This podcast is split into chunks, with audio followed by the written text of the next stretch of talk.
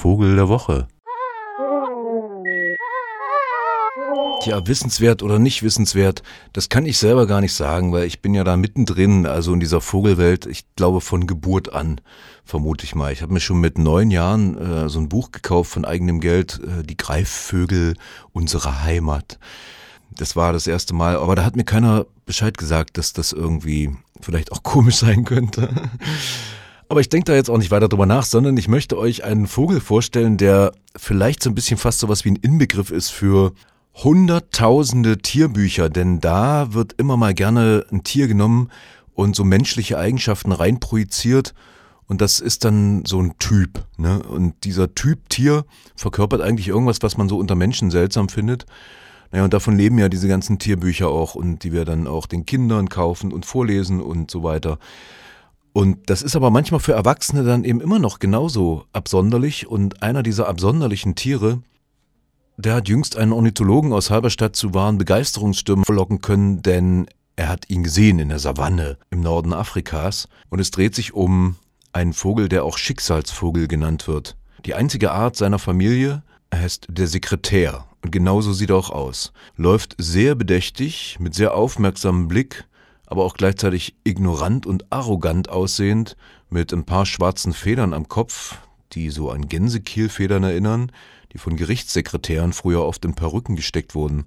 Aufgrund seiner Ähnlichkeit mit Kranichen wurde er früher auch Kranichgeier genannt. Das ist nämlich eigentlich so eine Art Greifvogel, der allerdings kaum fliegt, obwohl er immerhin gute zwei Meter Spannweite aufbringt, sondern meist läuft. Und das gar nicht schlecht, wie das in der Savanne so geht. Da stolpert man ja nicht oft, das sind ja nur Kräuter, also da kann er auch gut rennen. Wahrscheinlich auch unter den Beinen von Sträußen hindurch, die ein bisschen größer sind. Und sie führen ein Nomadenleben. Die ziehen also von Ort zu Ort und suchen nach Nahrung, wobei der Partner, dem sie ihr ganzes Leben treu bleiben, meistens in Sichtweite bleibt. Sie fressen Schlangen und auch Amphibien, Eidechsen, Insekten, kleine Säuger und auch andere Vögel, was es halb so gibt in der Savanne, was kleiner ist als sie, und bei der Jagd rennen sie über den Boden und treiben mit lautem Flügelschlag Kleintiere und Schlangen auf, die werden dann im Zickzacklauf gejagt. Die Schlangen werden dadurch verwirrt und mit einem kräftigen Tritt in die Wirbelsäule getötet. Also Schlangen erst verwirren und dann treten.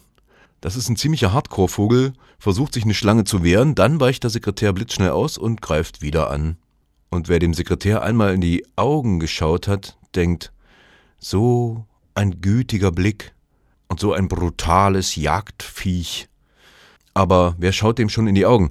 Es gibt im Hallischen Zoo ein ähm, oder zwei sogar dieser Sekretäre. Dort kann man ihnen ab und an in die Augen schauen, wenn sie nicht gerade vollkommen ignorant über alle hinwegsehen, als ob sie irgendwo in der Ferne die Tataren kommen sehen.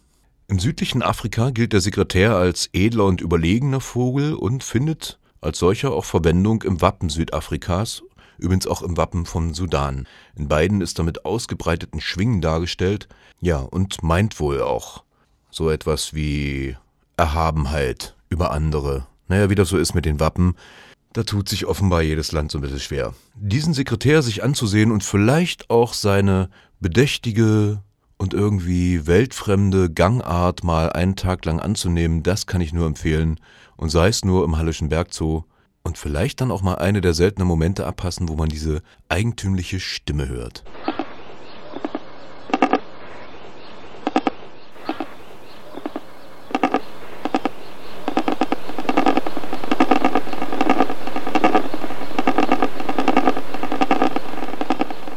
Das war der Vogel der Woche, der Sekretär.